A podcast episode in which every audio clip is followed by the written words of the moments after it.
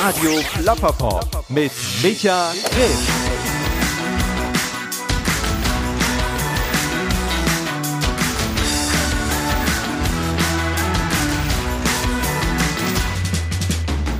Hi und herzlich willkommen. Das hier ist Radio Plapperpop und mein Name ist Micha Krisch.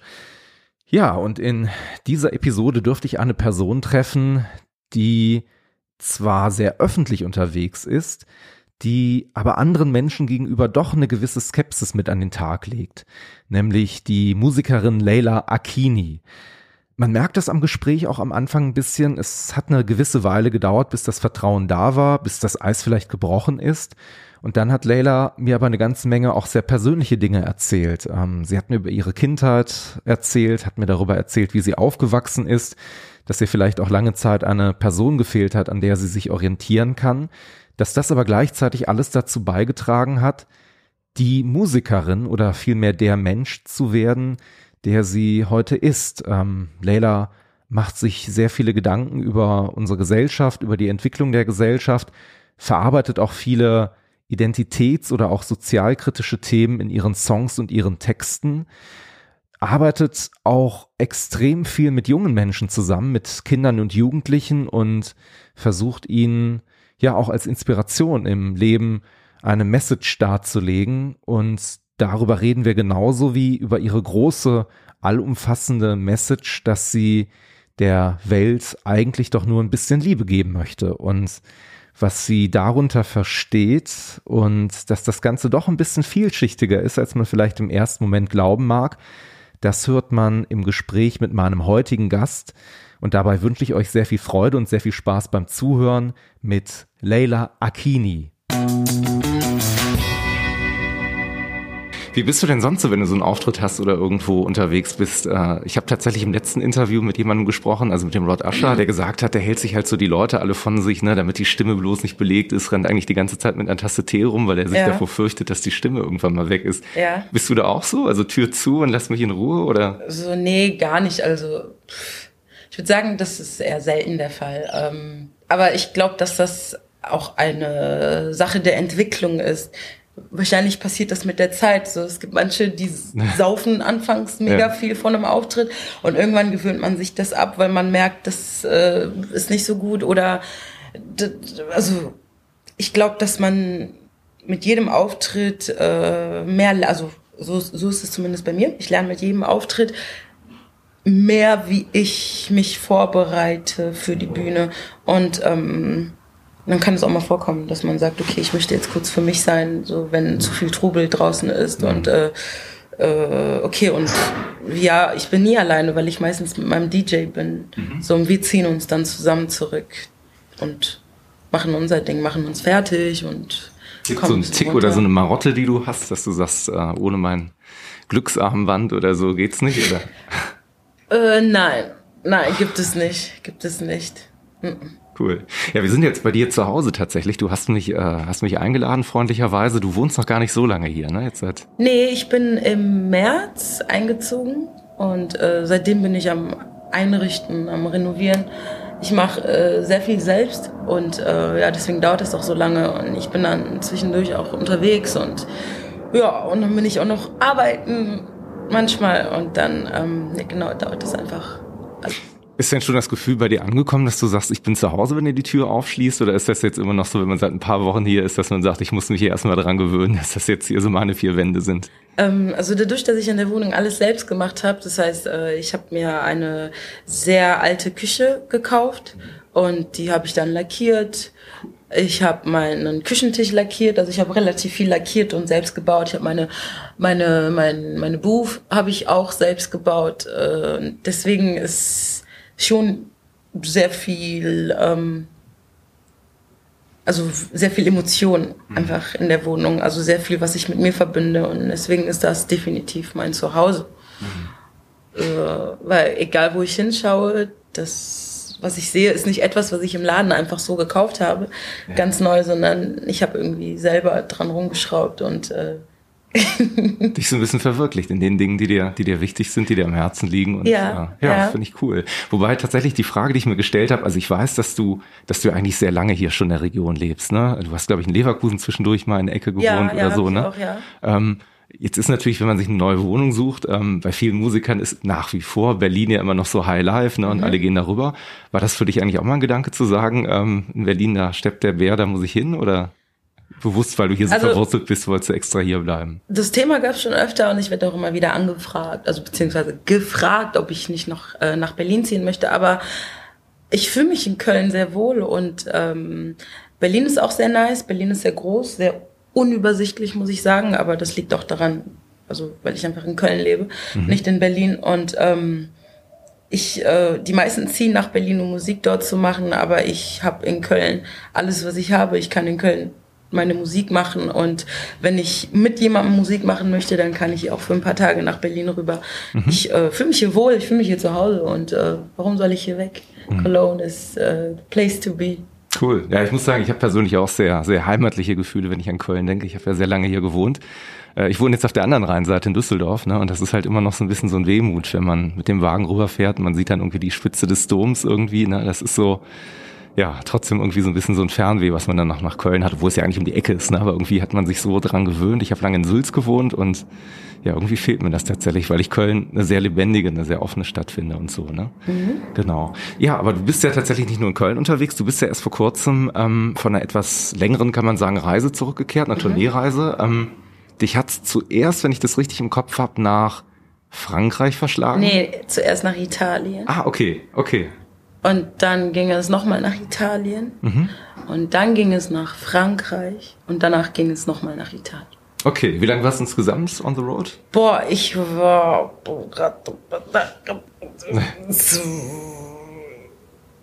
zwei, drei Monate unterwegs wow. insgesamt. Ich weiß es gar nicht genau. Also ich war, ich habe vier Touren gespielt. Also ich war viermal auf Tour.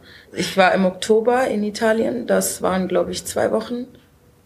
Ähm, Im Dezember war ich dann nochmal in Italien für sieben Tage, für mhm. eine Woche.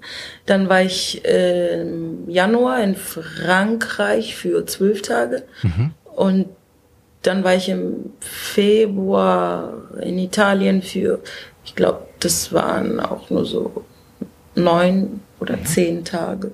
Bist du so jemand, äh, der am Ende einer Tour echt total happy ist, wenn er wieder zu Hause ist? Oder es gibt ja auch den umgekehrten Typ, der irgendwie sagt, ich habe das jetzt so genossen, diese zehn Tage sind so verflogen, am liebsten würde ich irgendwie noch 20, 30 Tage dranhängen. Oder brauchst du dann auch die Ruhe zwischen, zwischen den Auftritten? Mm, also die Ruhe ist wichtig zwischen den Auftritten, so, weil man ist ja ein Mensch und äh, irgendwann ist die Energie auch futsch und dann muss man Energie äh, sammeln und ähm, dann ist so eine Pause auf jeden Fall gut.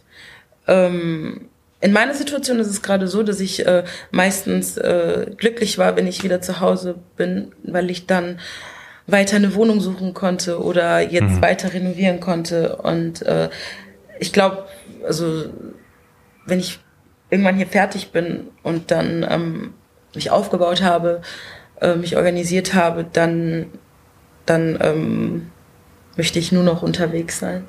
Cool. So, ich glaube, wenn man zu, wenn man ein Zuhause hat. So ein Platz, wo du immer genau. zurückkommen kannst, aber tatsächlich so ein bisschen die Ferne reisen. Ne? Gibt es genau. so eine Tour, die du planst oder irgendwo, wo du, wo du sagst, da, da, da zieht es dich jetzt demnächst gerade hin, oder?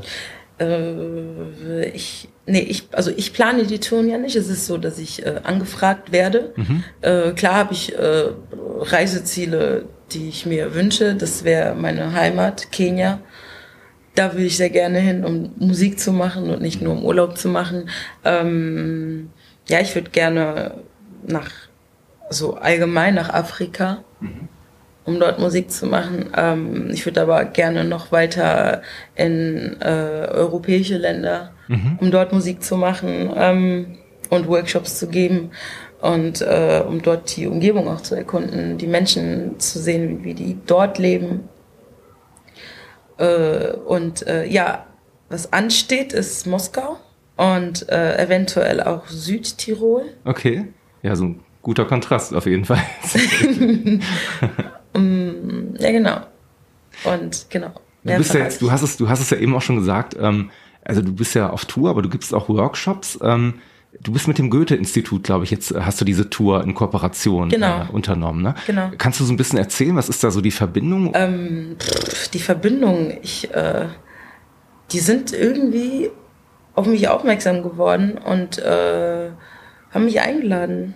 Mhm. Das erste Mal nach Italien und die erste Tour ist so gut gelaufen, dass ich dann direkt noch eine zweite Tour gespielt habe und dann kam die dritte und dann kam die vierte und ähm, die Verbindung, das hat bestimmt viel mit meinen Texten zu tun, mit der The mit meiner Thematik, ja, mit der Musik, die ich mache. Das ist die Verbindung. Ich glaube aber vielleicht auch sogar mit dem Thema Kinder, ne? So, Wahrscheinlich, ja, genau, ne? Weil, ich jetzt auch noch äh, sagen, so hätte genau, ich jetzt, ne? Du gibst ja Workshops da, genau, wenn du genau, unterwegs bist, ne? Genau, genau, genau. Ähm, ich äh, arbeite ja hier ähm, in Köln an einer Schule. Ja. Ich gebe, äh, also ich leite AGs, Musik-AGs.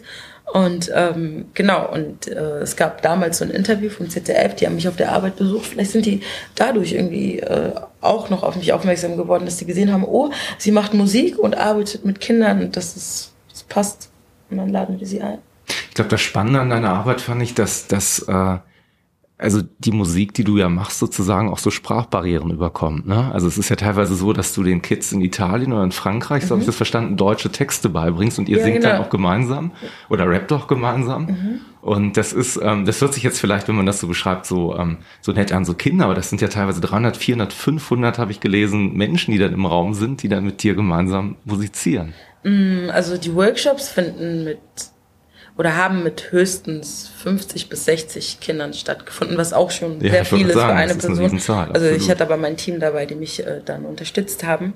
Ähm, aber ich habe auch, äh, während ich äh, Konzerte gegeben habe, so ganz kleine Workshops gegeben. Es gibt nämlich, also es gab Städte, Mhm. in denen ich keine Workshops gegeben habe und dann habe ich versucht, während des Konzerts irgendwie so einen fünf Minuten Workshop zu geben, wo ich was vorsinge und die Kids singen das nach. Und äh, es war sowieso immer so, dass die Kids die Songs mitgesungen haben. Und ja, die haben auf Deutsch dann auch gesungen. Was ist das für ein Gefühl, wenn du dann vor denen stehst und die singen dann alle mit dir und eigentlich, vielleicht wissen die sogar gar nicht so genau, was die eigentlich sagen oder was da so passiert. Ähm, das, ähm, es berührt mich, glaube ich, noch mal mehr, weil die, äh, die verstehen nicht viel. Ich, also die sind mit, also das sind ja Schulklassen, die da hinkommen und die sind äh, die Texte dann vorher im Schulunterricht durchgegangen. Das heißt, sie sind vorbereitet und äh, ich glaube, dass die trotzdem nicht viel verstehen. Und ähm, das, also das bestätigt einfach, einfach wieder, dass äh, Musik viel mit Emotionen zu tun hat, mit dem, was man, du hörst was und dann fühlst du etwas und äh, wenn es dich berührt, dann ja, dann berührt es dich und nimmt dich mit, zieht dich mit und du bist dann ein Teil. Das ist die universelle Sprache eigentlich, ne? Die man dann so spricht. Genau. Ich habe mir gedacht, ob, ähm, also ich habe ja auch ein bisschen recherchiert. Ähm, deine Tante war, glaube ich, Zirkuspädagogin, ne? Sie ist ja, Oder ist Zirkuspädagogin. Genau. Ne? Und die hat ja eine sehr, oder ihr habt eine sehr enge, enge Bindung eigentlich. ja ne? sehr, sehr, sehr enge. Joanita.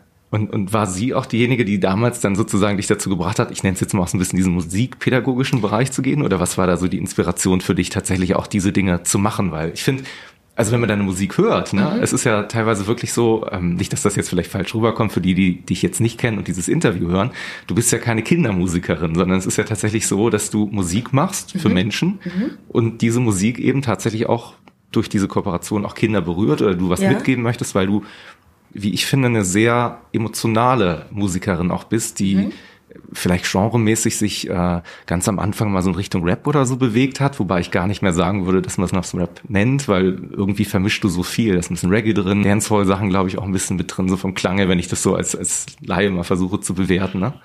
Ähm, ja, die äh, Person, die mich damals äh, drauf äh, gebracht hat, ist wirklich meine Tante. Also sie, sie war es schon, bevor ich jemals äh, Musikdozentin war. Und ähm, ihr Chef kam dann irgendwann zu mir und hat mich halt angesprochen und hat mich gefragt, ob ich nicht Lust habe, das, also Musik auch mit Kids zu machen. Und für mich war das wie so ein Traum, der in Erfüllung geht, weil ich mich schon immer gewünscht habe, mit Kindern zu arbeiten. Mm, Ich wusste nur nicht, wie genau ich das machen soll. Und, äh, und ja, mit ihr, durch sie, durch Joanita Henry ist äh, dieser Traum in Erfüllung gegangen. Ja, und seitdem mache ich das und ich äh, möchte das auch auf gar keinen Fall aufhören und ich hoffe, dass die Musik mir nicht in die Quere kommt. Also in die Quere, also das ist nicht die Musik, sondern das äh, Dass du so viel zu tun hast, ne? Genau, dass du genau, mm. genau, dass ich das gar nicht mehr verfolgen kann. So, ja. das wäre schade. So.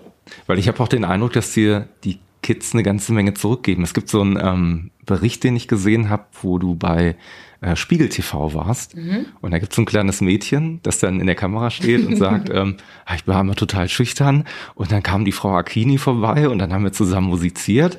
Und jetzt bin ich total selbstbewusst. Mhm. Also das ist so ein wunderschönes Kompliment, was man so wahrscheinlich für seine Arbeit bekommt. Und ich kann mir vorstellen, dass das irgendwie auch einen selber sehr antreibt, irgendwie in dieser ja, also mir ist das sehr wichtig, weil ich das selber nicht gehabt habe. Ich äh, wusste schon immer, dass ich talentiert bin als kleines junges Mädchen.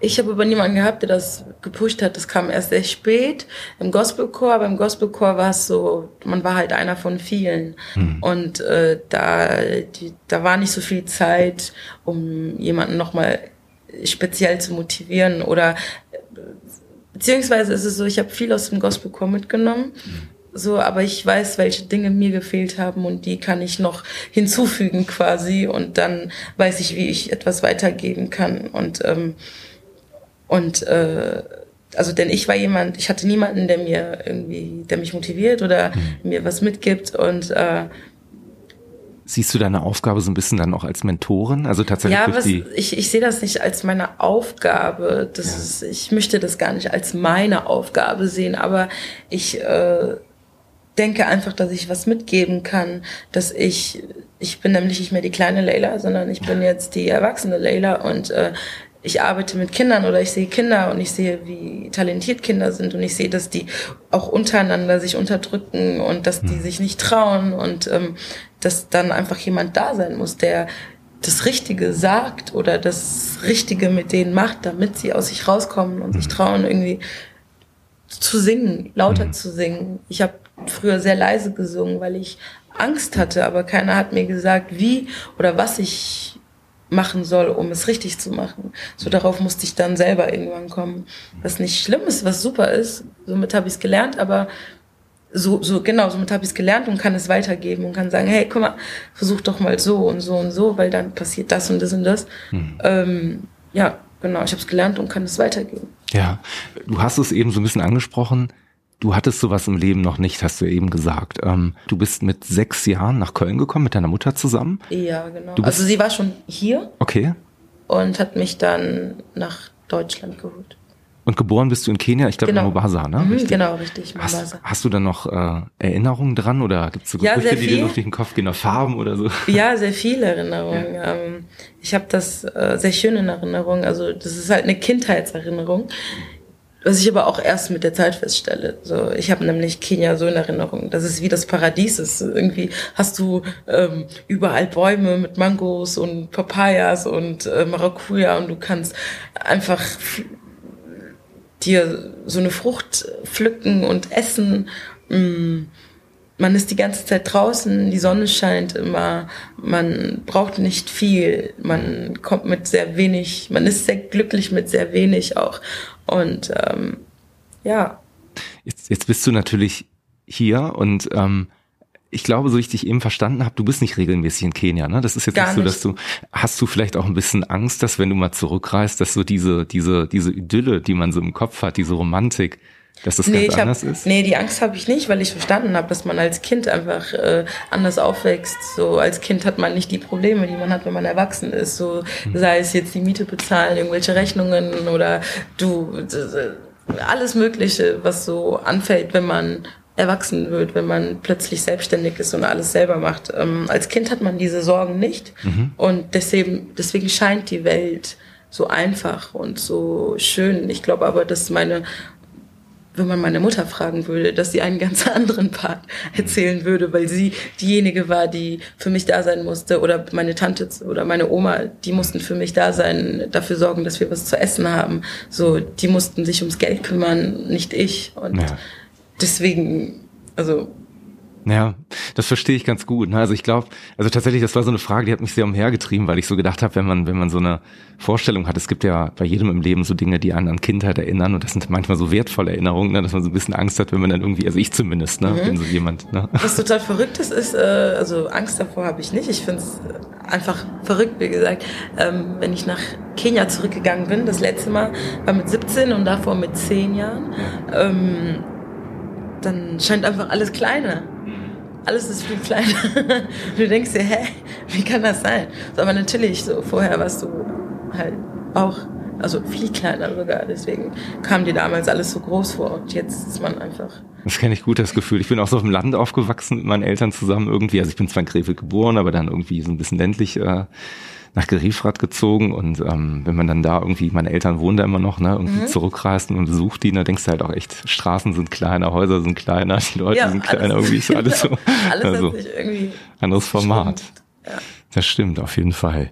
Du hast gesagt, ähm, irgendwann warst du im Gospelchor, du hast mitgesungen. Mhm. Dann bist du aber irgendwie tatsächlich auch in eine, in eine Richtung gegangen, die ähm, ein bisschen anders ist. Wie hat das bei dir angefangen? Also was war so vielleicht so der Auslöser, dass du gesagt hast, am Anfang habe ich dich sehr schüchtern wahrgenommen, du warst nicht mal laut singen und so. Was, was war da vielleicht so ein Initiator? Also ich glaube, dass ich es so noch nie formuliert habe. Aber ich glaube, ähm, ich glaube, mein größtes Vorbild ist meine Mutter. Mhm. So, weil meine Mutter schon immer getanzt hat und äh, ihre Frauengruppe hatte und äh, meine Mutter hat dann auch irgendwann für die Gombay Dance Band mhm. im Background gesungen und meine Mutter war halt nie zu Hause, sie war immer unterwegs, irgendwie auf Tour, ob es Tanzen war, ob es Singen war und ich hab, bin oft auch zu den Proben mitgegangen ja. und habe die, ich kannte die Choreos alle, die die getanzt haben und habe auch die Songs immer mitgesungen, die sie performt hat.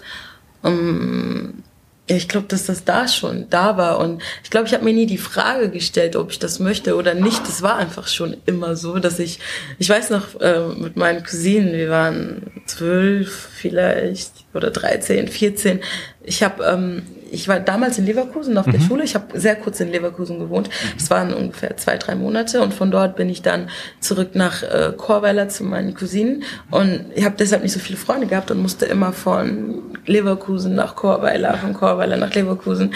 Und ähm, wenn ich dann zu Hause war, war es schon 18, 18.30 Das heißt, ich habe mich dann in meinem Zimmer eingesperrt, habe Musik gehört und äh, wir haben da dann einfach getanzt, gesungen, Sachen nachgesungen. Welche so. Bands waren damals so bei dir? Welche Bands? Ja, ich habe immer äh, Destiny's Child gehört, okay. ich habe äh, TLC gehört, Missy Elliott, ich habe äh, boah, Nelly, ich habe Ja Rule gehört, ich habe 50 Cent gehört, ich habe Dipset habe ich gehört, ich habe Jim Jones, ich habe ich habe alles Mögliche gehört. Also ich habe aber auch äh, eine Zeit Britney Spears gehört. Okay.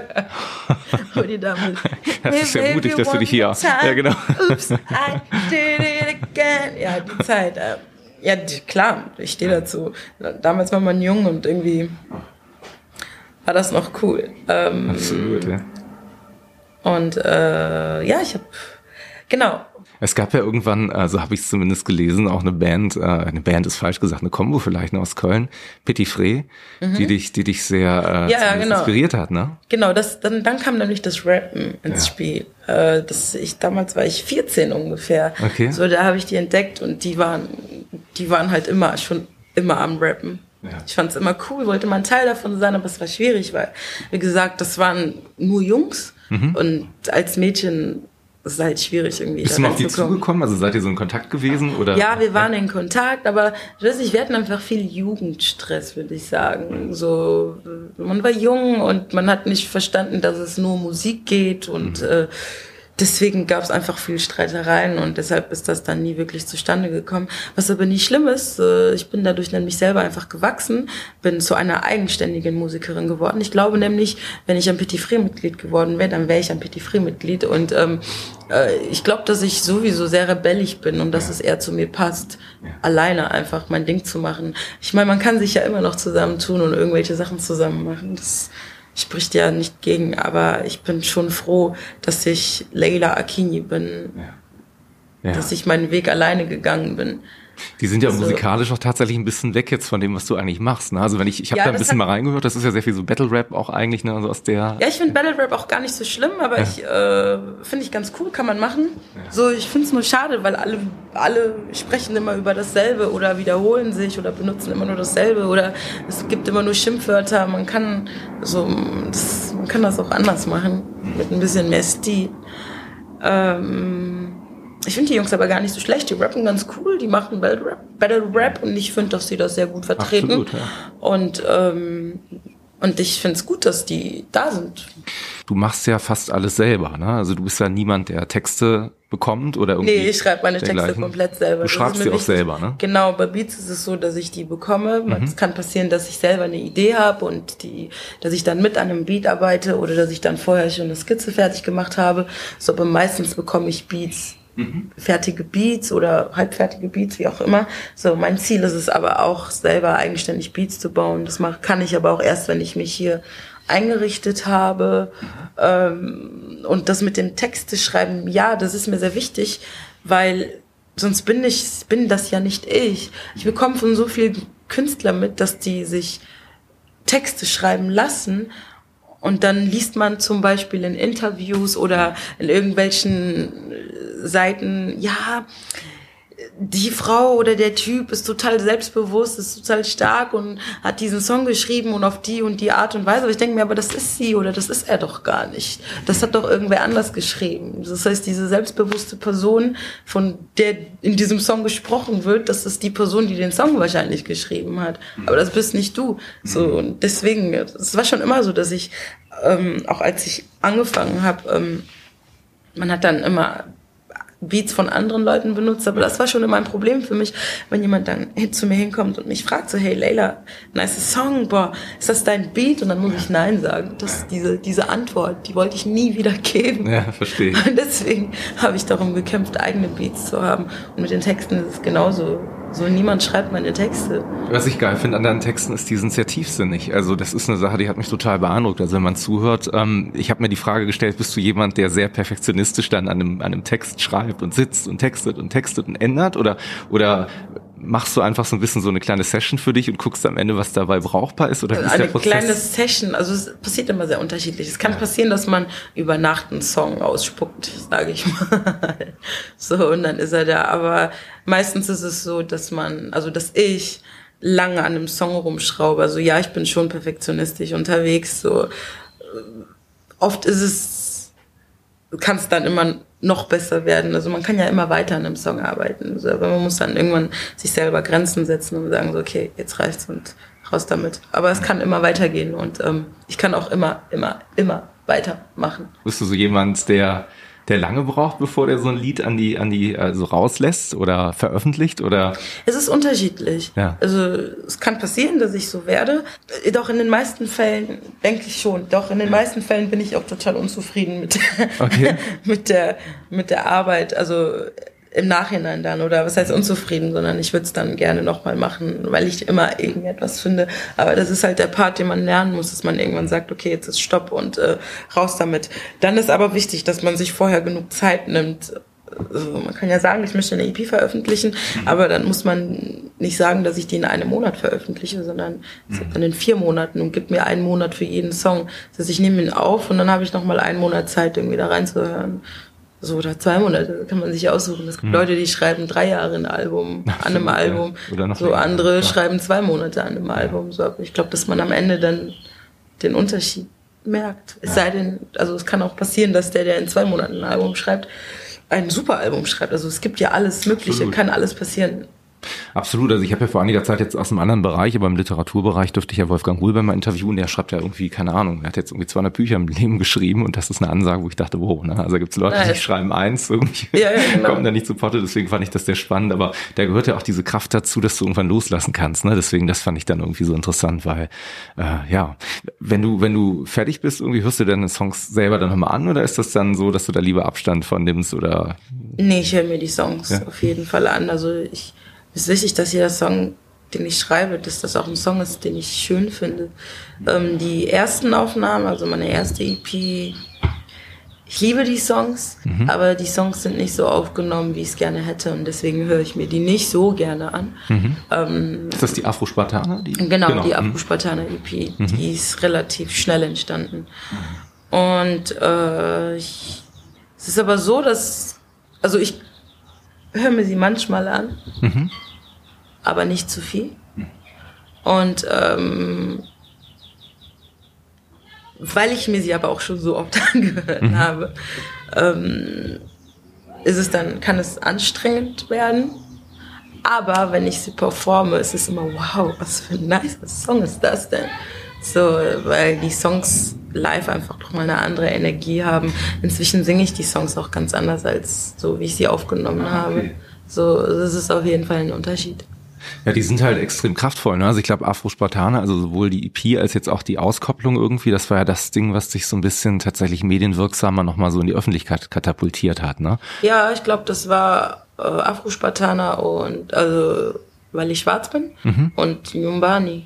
Ja. Hast, warst du selber überrascht über das, was dann äh, Ja, sehr ist, überrascht. Ich, äh, ich wollte eigentlich mit Afro-Spartaner das Thema abschließen. Mhm. So sagen, ey, ich bin schwarz und äh, ich mag das, ich liebe es und ich stehe dazu und äh,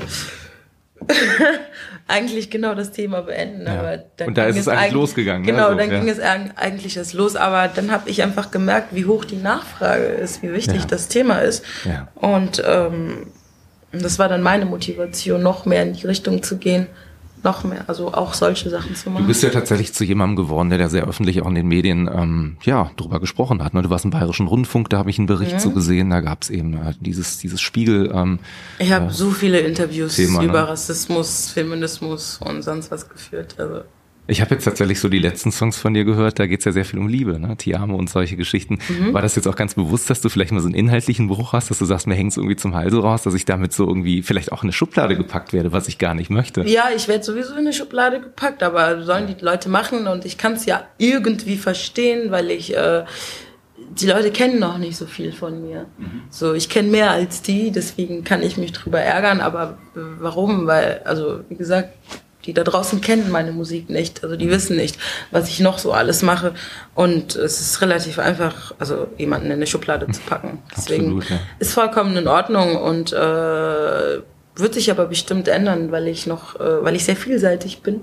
Das merkt man dir auch an. Also ich habe auch tatsächlich so ein bisschen das Gefühl, dass du jetzt auch äh, eine Frage, ob du so jemand bist, der sehr bewusst dagegen ankämpft, irgendwie in der Schublade zu landen, weil sobald man das Gefühl hat, ach guck mal, ich glaube, ich habe sie verstanden, und man sich den nächsten Track an und merkt, ach guck mal, das geht ja doch wieder in eine ganz andere Richtung und das passiert doch viel mehr. Ja, ich kämpfe, also ich kämpfe schon sehr stark darum, nicht wie irgendwer anders zu klingen, mhm. wie irgendwer anders auszusehen auch. Ich fände es auch schön, wenn alle das auch so sehen würden, weil dann gäbe es äh, jede Menge Unikate oder, äh, oder man hätte mehr Auswahl einfach.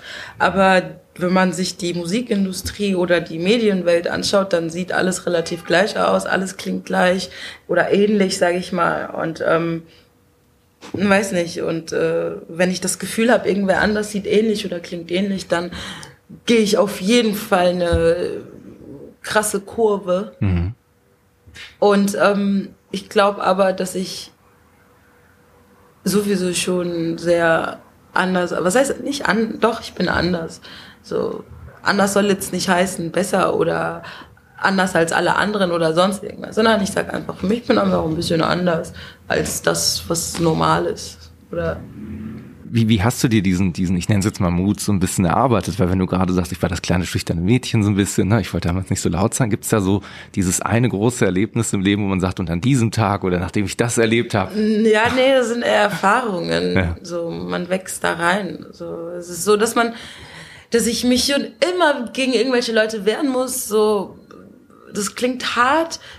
Ich erkläre es aber, es ist so, also als junges Mädchen hast du vielleicht deinen Papa oder deine Mama oder irgendwen äh, Erwachsenen, der sich vor dich stellt und sich kümmert. Aber wenn du das nicht hast, dann musst du, wie gesagt, immer für dich selber kämpfen, für dich selber überlegen. Und ähm, genauso wie auf der Straße, mhm. so da musst du auch für dich selber kämpfen. Und äh, ich glaube, dass ich da meine Stärke her habe. So, weil ich mich immer wehren muss gegen irgendwelche Leute. Und ähm, ich versuche schon immer eigentlich einfach nur positiv zu sein, aber ich krieg immer nur das Gegenteil davon. Was gefährlich daran ist, was mir auch passiert ist, dass man, also ich sag's immer so, äh, ich wurde so viel gehatet, dass ich selber zum Hater geworden bin. Ja, so. Hm. Ich meine, das kostet ja auch Kraft, sich da jeden Tag irgendwie. Ja, mega, mega. Das kostet mega viel Kraft und irgendwann ist es dann so, man wird zum Hater, aber ich würde sagen, ich bin eher der Hater, der sagt so, boah, ich suche keine Freunde und ähm, ich bin sehr skeptisch, was Menschen angeht und ich höre sehr stark auf mein Gefühl. Also ich versuche das. Was hat dich letzten Endes dazu bewogen, ein Interview mit mir zu führen, weil es ja schon eine Weile gedauert hat, dass wir zweimal zusammengekommen sind. Ja, ich hatte bei dir kein schlechtes Gefühl. Ich hatte nur keine Zeit. Okay, da so, bin ich ja mein, Bauch, mein Bauchgefühl war positiv. Okay, und ähm, genau, und das Interesse war da. Das war, das ist, weiß nicht. Hm. Ist es, ist es denn, denn auch sowas, was du, ähm, ich sage jetzt mal den Kids, mit denen du zusammenarbeitest, auch so ein bisschen weitergeben möchtest, wenn man sagt, das ist so eine Botschaft, wenn das jetzt nicht zu weit hergeholt ist, dass man sagt, so jeder von uns ist so wie er ist okay oder jeder ist anders und das ist alles cool oder oder gibt's da gar nicht so ein so eine Message, wenn du jetzt mit denen zusammen bist, weil ich immer, also ich habe zum Beispiel ähm, also ich habe ich war mal eine Zeit lang, ich weiß nicht, ob du es kennst, Lesementor, so zwei Jahre lang. Ne? Die Idee ist da ein bisschen anders. Du hast da nicht eine Gruppe von Kindern, sondern ich habe ein Kind, mit dem ich sehr intensiv zusammenarbeite. Die Idee ist eigentlich, dem tatsächlich die Freude am, am Lesen und an Büchern beizubringen, aber gleichzeitig ist das sehr selbstvertrauensstärkend, ne? weil wenn jemand die Texte versteht, wenn jemand ähm, so einen Freund hat, sage ich jetzt mal, der auch ein bisschen älter ist, mit dem man sich so austauschen kann, ähm, dann tut das den Kids ganz gut. Und für mich war damals eigentlich immer so der Antrieb, ähm, also da muss ich sagen, bei mir war es so, meine Mutter hat mich sehr früh an Bücher und ans Lesen und an solche Sachen rangebracht. Mhm. Und dieses Gefühl, was mir so gut getan hat, das, das fand ich immer schön irgendwie, als ich die Zeit damals noch ein bisschen mehr dafür hatte, auch weiterzugeben. Und ähm, ja, und deswegen habe ich mir gerade gedacht, äh, weil du jetzt eben auch über das Thema gesprochen hast, ähm, ich weiß, ich bin anders, manchmal versuche ich auch extra anders zu sein. Ähm, ist, es das auch eine kleine Botschaft, die du dann bei deinen Workshops oder so mit hast? Mm, ja, ich habe in Italien so einen Fall gehabt, da äh, wir sind in einem Gerichtssaal aufgetreten. Oh, wow, okay. So, das war in einem Dorf irgendwo. Okay. Ich glaube in der Toskana. Ja. Genau. Und äh, es war aber so da, dass die Kids nicht aufstehen durften. Weil das ein Gerichtssaal war und man das nicht macht, oder was? Genau, oder ein Rathaus. Ich weiß okay. nicht mehr, was das war. Und ich dachte mir so, Leute, ihr könnt jetzt nicht erwarten, dass wir an einem, bei einem Konzert, ja. dass die Kids sitzen. sitzen ja. Das ist zu viel erwartet. So, dann, also dann kann man wenigstens stehen und sagen, ihr dürft nicht tanzen oder so, was auch schon viel zu viel ist. Mhm. So und das ist halt so ein Punkt, wo ich sage, also ich bereue es im Nachhinein. Ich habe nämlich so gehandelt, so weil der Haus, der Bürgermeister ist extra vorbeigekommen, um mir persönlich zu sagen, Leila Akini, Sie dürfen die Kinder nicht auffordern, aufzustehen. Sie dürfen die Kinder nicht zum Tanzen auffordern. So, und, ähm, genau. Ich habe mich dann leider daran gehalten. Ähm, ich wollte nichts kaputt machen, weil okay. das ein altes Gebäude war und so. Aber eigentlich hätte ich so gehandelt, dass ich die Kinder hätte also ja. ich hätte die da aufgefordert ja. aufzustehen und ja. hätte denen auch gesagt, tanzt und hätte denen auch mitgeteilt, so ey Leute, ihr könnt nicht ein Konzert veranstalten und den Kindern eigentlich Freiheit geben, aber in dieser Freiheit die nochmal so begrenzen und denen sagen, ihr dürft nicht tanzen, ihr dürft nicht singen. Was hat man dann von dem Konzert, wenn man da sitzt und... Man nimmt alles weg, was das Konzert ausmacht, ne? Genau, genau. Wir hatten im Nachhinein trotzdem Spaß, aber es war trotzdem sehr schade für die Kids und das ist auf jeden Fall ein Part, wo ich sage so, hey, da muss man rebellieren und ich meine, man rebellieren heißt ja nicht, dass man aggressiv irgendwie angeht, sondern man kann hingehen und auf den Tisch und sagen so, hey, nee, wir stellen uns das so und so vor. Also, dass ja. man aufspricht und ja. sagt, was man möchte, wünscht oder sich vorstellt. Und ähm, das ist gut. Das ist krass, weil äh, manchmal kriegt man das dann selber ab. Mhm. Weil dann sagen dir die Kids, mhm. was sie denken, was sie wünschen. Und ähm, aber ich finde es richtig. Man begegnet sich dann aber auf Augenhöhe, ne? Das finde ich ja auch ganz cool. Mhm. Ich habe gerade überlegt, du hast eben so gesagt, so, naja, also manchmal kriegt man so viel Hass ab und dann wird man selber zum Hater oder so. Ähm, eins der letzten Interviews, die ich von dir gehört habe, ähm, war die Botschaft noch so ein bisschen anders. Ich will doch nur Liebe geben und so. Mhm. Ähm, da bist du aber schon noch bei. Oder hat sich das jetzt so in letzter Zeit bei dir geändert, dass du sagst, so, den Kampf habe ich verloren? Nee, also ich meine, Hater, es kommt ja drauf an, also wie man auch hatet oder was man hatet. Ich, ich sag mal so, Liebe verbreiten, ich möchte immer Liebe verbreiten. Das ist das Ziel, mein Ziel. So. Aber Liebe verbreiten ist halt nicht immer nur ei, ei, ei, sondern manchmal schimpfe ich auch mit dir und äh, oder teile dir deinen Fehler mit. So. Und viele Menschen wollen nie das hören, was sie falsch machen, sondern man möchte immer nur das hören, was man richtig macht. Aber wie soll ich Liebe verbreiten, wenn ich dir nicht auch sagen kann, was du falsch machst? Weil wenn ich dir sage, was du falsch machst, dann weißt du, was du richtig machen kannst oder wie du es richtig machen kannst. Oder dann, dann erst kann man an, dem an einem Problem arbeiten. Sonst ist es ja nur einseitig, so wenn es beidseitig sein soll. Mhm. Ähm, und äh, deswegen, also das, wie gesagt, das Thema Liebe verbreiten ist sehr schwierig. Mhm. Ich habe mir da was Schwieriges ausgesucht. So vor allem, weil ich jetzt nicht so, uh, lala. Wir nehmen uns alle in die Hände und genau, ja. Mhm. Genau, sondern weil ich dann auch manchmal mit dem Finger drauf zeige. Aber für mich ist es trotzdem eine Art, Liebe zu verbreiten, so Wahrheiten auszusprechen, zu offenbaren. Oder wenn ich einfach offen bin, so in der Musikindustrie geschehen, also hinter den Kulissen geschehen so viele Sachen, so ich weiß nicht, die Menschen sind innen so evil, mhm. aber wollen draußen in der Öffentlichkeit äh, oder tragen in der Öffentlichkeit einen Heiligenschein mhm. oder ziehen sich einen Heiligenschein an. Verkauft sich so. meistens besser. Ne? Und ich ja. sag, ich verbreite Liebe, aber ich ziehe mir halt keinen Heiligenschein an, mhm. so, sondern sehe die Dinge so, wie sie sind oder spreche die Dinge so aus, wie sie sind. So und wie gesagt, man gibt es Leute, die dann dagegen sprechen, aber das sind eigentlich die, die einen Heiligenschein, also die, die einen Heiligenschein tragen, das sind eigentlich die, die Täter sind und äh, das sind die, gegen ich ankämpfe. Aber weil ich halt keinen Heiligenschein trage und in der Öffentlichkeit rebellisch bin und laut bin, wirke ich dann wie der Verstehst du? Ja, ich verstehe, was so, du meinst. Deswegen ist mein Part sehr schwierig einfach.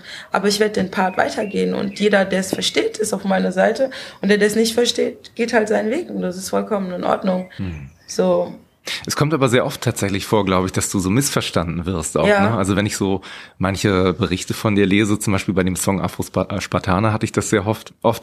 Ähm, also ich habe tatsächlich erst die Berichte gelesen und den Song dann gehört. Das war eigentlich ganz witzig, mhm. weil in den Berichten, die ich gelesen habe, da ging es eben häufig darum, dass man gesagt hat, das ist super aggressiv und so. Ne? Und da habe ich, oh, mal gucken, was jetzt kommt. Und habe eigentlich so gedacht, das wäre so härtester Gangster-Rap oder so, den du da auspackst. Und da habe ich mir gedacht, das ist mega intelligent, was da kommt. Und habe mich total gewundert.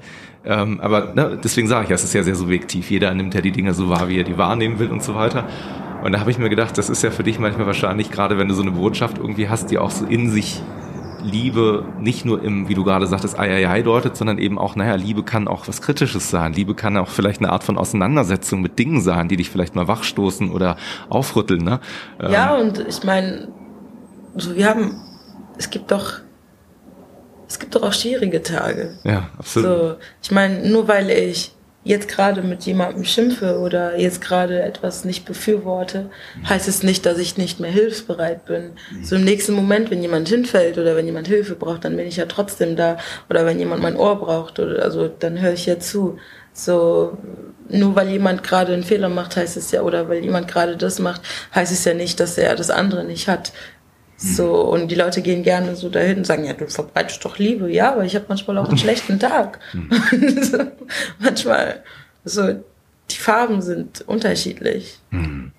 Wenn man so, wo du gerade sagst, über Farben spricht, ne, so ein, so ein Zustand, äh, der vielleicht in unserer heutigen Welt noch akuter ist oder gewünscht ist als jemals zuvor, ist das Thema nach meinem persönlichen Glück, also Streben nach Glück und dergleichen. Ne? Und von dir habe ich gelesen, dass du über dich selber sagst, du bist eigentlich im Herzen eine sehr traurige Person. Glaubst du, du brauchst diese Traurigkeit so ein bisschen, um deine, deine Botschaft auszudrücken? Also ist das auch gleichzeitig so eine Art Antrieb? Weil ich kann mir vorstellen, nee, dass das so... was heißt, ich brauche diese... Ach so, doch, also ich brauche diese Traurigkeit bedeutet nicht, dass ich sie haben möchte, sondern... Hm, die ist da. Sondern hm. die ist da und äh, ich musste diesen Weg gehen, deswegen ja, ich brauchte diese Traurigkeit, ich brauchte diese, diesen Weg, um das zu machen, was ich heute mache. Mhm. So, und deswegen ja, ich brauche diese Traurigkeit. Die, denn wenn diese Traurigkeit oder diese Empathie, mhm. wie ich sie auch nennen kann, nicht da ist, da wäre, dann, dann ähm, würde ich ganz andere Musik machen. Mhm. Dann würde ich definitiv andere Musik machen. Was hat dich denn vom Gospel weggeführt? War das, war das dann auch tatsächlich, also du hast natürlich gesagt, klar, äh, ich sag mal so, Gospelmusik kannst du ja auch ähm, natürlich mit einem Chor machen, aber wo du im Vordergrund stehst, aber du hast dich auch musikalisch komplett so ein bisschen. Aber zumindest. was heißt denn Gospel, also entfernt? Ich habe mich nie vom ja. Gospel entfernt. Okay. So, ich habe nämlich in der Kirche gelernt, äh, Gospel, du kannst ja auch ein, du kannst auch einen Rap-Song machen und ja. das ist ein Gospel-Song. Ja. Ja. Du kannst alles machen und es ist ein Gospel. Du kannst ein R&B, du kannst Jazz, du kannst alles machen und es ist ein Gospel-Song. Gospel heißt die, die, die Message. Mhm. So, klar gibt es eine bestimmte Richtung auch, so, wenn dann Chöre mhm. zu hören sind und so, aber Gospel kannst du auch in einen Hip-Hop-Track packen. Mhm. So, deswegen also sozusagen, du hast dich da eigentlich nie von entfernt. Ne? Motivation, Motivation, sagt ja. dir der Song was? Dein Song Motivation? Ja, Motivation. Das ist ein Gospel quasi. Mungu wangu nakupenda. Okay, also du bist tatsächlich dann doch irgendwie, weil ich hatte das ein bisschen so ein Gefühl, dass, dass du vielleicht so diese, diese Pfade verloren hast, äh, weil an einer Stelle habe ich auch mal gelesen, glaube ich, du ähm, warst auch damals öfter mit dem Chören unterwegs und mhm. bist aber dann davon so ein bisschen, glaube ich, wieder, wieder abgegangen oder so. Ja, das Wie? war so, dass ich, äh, ich war damals jeden Tag ähm, bei, in der Kirche, also mit mhm. den Leuten von der Kirche auch. Äh, im Gospel, wir hatten zwei, dreimal die Woche Gospelchor-Unterricht. Und ähm, aber irgendwann war es so, dass ich arbeiten gehen musste okay. und dann hat man sich auseinandergelebt. Dann bin ich nicht mehr so oft gegangen und jetzt gehe ich so gut wie gar nicht mehr. Mhm. Aber ich wohne ja jetzt hier und das sind meine Nachbarn zufälligerweise. Okay. Und äh, wenn alles steht, dann werde ich auch die besuchen und auch vielleicht wieder den Gospelchor joinen. Ja. Was ich aber auch gerne machen würde, ist meinen eigenen Gospelchor gründen. Okay. So, weil es viele Leute da draußen gibt, die gerne in einer Gruppe singen würden. Und ähm, ja, warum? Mhm. Ich könnte das bestimmt leiten. Ich traue mir das zu. Was ich mir gerade noch gedacht habe, so eben, als du sagtest, ich meine, gut, du bist, du bist jetzt augenscheinlich nicht mehr sechs Jahre alt, ne? Es hat sich ein bisschen was getan im Leben. Mhm. Du hast zwischendurch gesagt, ähm, dir hat damals diese Person eigentlich gefehlt an deiner Seite? Wenn du jetzt rückblicken würdest, ne, du hättest die kleine sechsjährige Leila oder so neben dir sitzen. Gibt es so eine Sache, die du ihr mit auf den Weg geben würdest, wo du sagen würdest, Leila, also mit deiner Erfahrung, die du jetzt im Leben gesammelt hast? Mhm. Ähm, ich würde sagen, Leila, das hat alles einen Grund. So, du, weißt du, das Sorge dich nicht, also nimm die Sorge Dinge dich an. Nicht, oder? genau, nimm es so, wie es ist, sei nicht traurig.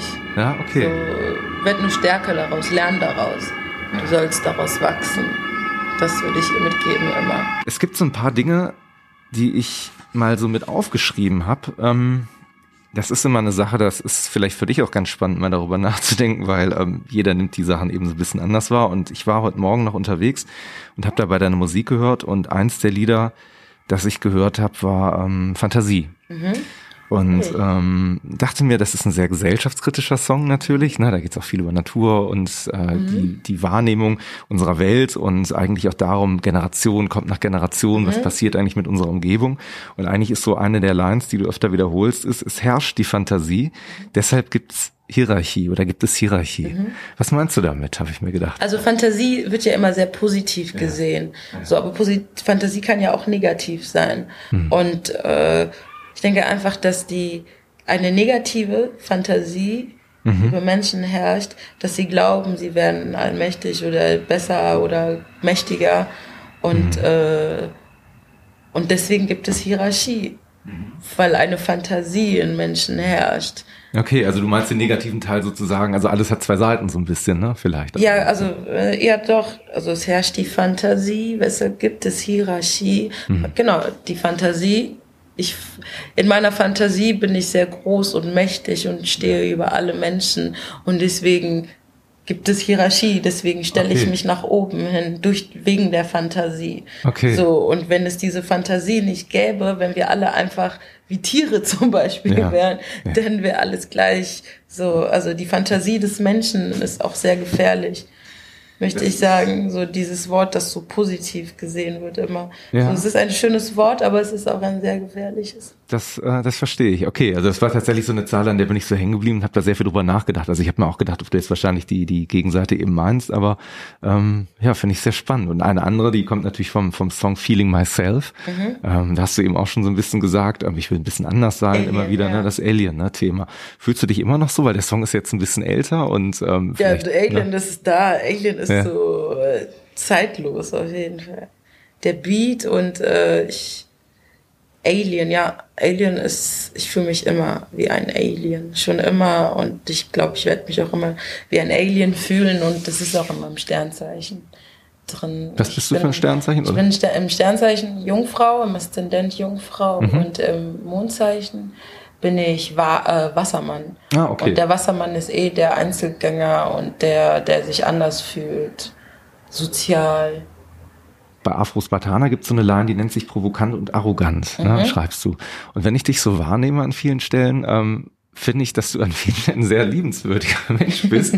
Und ähm, also ist jetzt ein Gefühl, ne? Also ich meine, wir unterhalten uns jetzt auch noch nicht so ewig lange, aber ähm, dass du, dass du so eine Mischung hast aus aus Weltschmerz, den man so ein bisschen in sich trägt. Aber ähm, ist das auch Image ein bisschen? Also einfach, wo du sagen nee, willst, das ist äh, kein Image. Ich, das ist einfach äh, so, dass äh, es ist sogar schade, weil viele haben mich nur so sehr wütend im Kopf. Also Ja. viele kennen mich gar nicht. Ähm, es ist so, dass ich äh, sehr liebevoll bin, wie du sagst, aber ich habe auch, auch einen arroganten Part, natürlich. Aber der kommt halt nur zum Vorschein, wenn es notwendig ist. So, aber nicht einfach so. Oder natürlich kann ich auch sehr direkt oder ich kann auch gemein werden. So, aber das ist situationsbedingt, aber jeder Mensch kann gemein werden. Absolut, Jeder sagen, Mensch kann keine- ja. werden. Ja. So, man zeigt halt immer, wie gesagt, gerne mit jemandem auf den Finger, weil wir haben dich ertappt, aber hey, so, Wie bist du denn umgekehrt, wenn jetzt jemand auf dich zukommt und äh, ja, ich meine gerade, ne, dir mal gegenüber gemein ist, zum Beispiel jetzt auch auf einer Ebene, ähm, das findet ja im musikalischen Bereich auch statt, sei es jetzt irgendwie eine schlechte Rezension oder so, ne, wenn man irgendwie so ein paar Videos auf YouTube sich anguckt oder Kommentare irgendwo liest. das ist mir so egal. Ja? Es ist so, es prallt so an mir ab, es ist so, ich finde es sogar lustig. Ähm, für mich ist es schlimmer, wenn meine Leute blöd irgendwie angesprochen werden, Mhm. dann setze ich mich dafür ein, aber wenn es um mich selber Meinst du im geht, musikalischen Sinne tatsächlich oder oder? allgemein einfach. Okay. allgemein tut es mir weh oder wenn ich andere Menschen sehe. Ich habe immer, ich spreche immer gerne für andere Menschen. So, wenn es um mich geht, dann kann ich auch nachgeben. Also dann ist eben ne, also Also es, es ist ja nicht so, dass du, dass, dass du schlaflose Nächte hast, weil Nee, irgendjemand ach unter dein. YouTube-Video schreibt, Leila, pass mal nee, auf, ey, das ist ich ja habe echt. eher so schlaflose Nächte, wenn ich ähm, nee, pff, nee auch nicht. Also ich denke gerade nach. Wenn mich jemand disst, wie bin ich, wenn mich jemand disst? so genau. Also Tiefenentspannt. ja. Ja, finde ich gut. So, aber wahrscheinlich auch, weil ich die Erfahrung so oft gemacht habe. Ja. So. Hast, hast du eigentlich selber auch? Und ja? ich weiß ja, dass ich provokant bin. Somit weiß ich, wenn jemand sauer ist, dann weiß ich wieso, weshalb. Oder dann, ähm, ja, genau. So, und meistens ist ja so, Leute ärgern dich und dann ärgerst du zurück und dann sind sie wütend und dann ist es ja noch, dann, also noch mehr zum Lachen. Wie, wie ist es denn eigentlich bei dir äh, so gewesen, als du, du hast eben gesagt, ne, so mit 13, 14, da fandst du jetzt irgendwie auch ein paar Leute cool, wolltest vielleicht auch mal so, äh, Petit Fré hatten wir ganz kurz angesprochen, so, ne, damit vielleicht mitwirken. Ähm, dann hast du eben auch gesagt selber, dass das natürlich nicht so einfach ist als Newcomer, vielleicht ne, als Frau, die sagt, ich will jetzt auch in eure Richtung äh, äh, zu gehen. Also wie ist es dann passiert, dass du für dich selber dann ähm, dich von Dingen vielleicht auch eman- emanzipiert hast oder auch deinen dein, dein Erfolgsweg gefunden hast? Also was war da? Ich habe irgendwann verstanden, dass äh, ich habe damals, also ich war sehr viel auf Jam Sessions. Mhm. So, ich dachte mir so, Leila, wenn du Musikerin werden willst, dann musst du da auch Musiker kennenlernen, dich mit Musikern umgeben.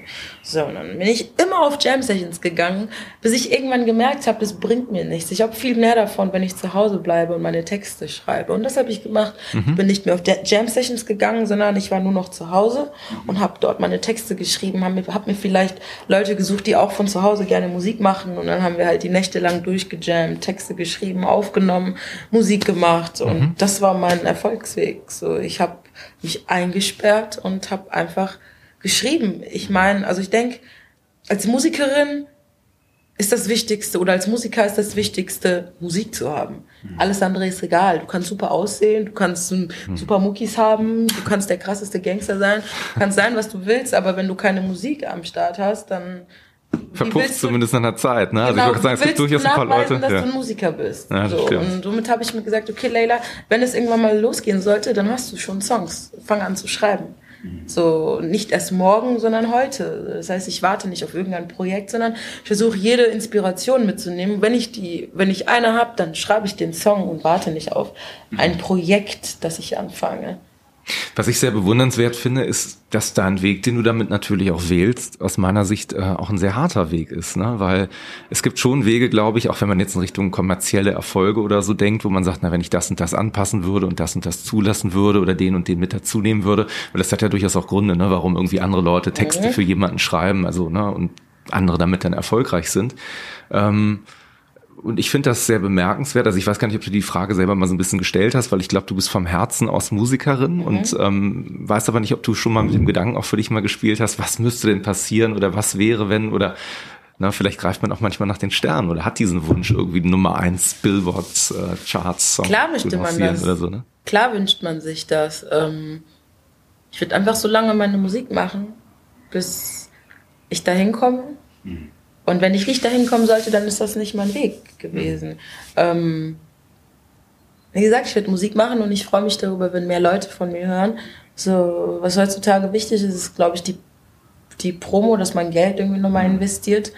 Ähm, ich glaube, dass selbst die großen Artists, die schon sehr viel Aufmerksamkeit haben, immer noch Promo schalten müssen, mhm. um das noch mehr zu verbreiten. Ähm, ja, ich werde einfach Musik machen und ich werde mein Team aufbauen und wenn irgendwann wenn ich jemandem begegne, wo ich sage, das Feeling passt und mhm. wir können den Weg zusammen gehen und noch größer werden, dann mache ich das. Aber solange es nicht passt, solange werde ich meinen Weg so gehen, wie ich den momentan gehe, mhm.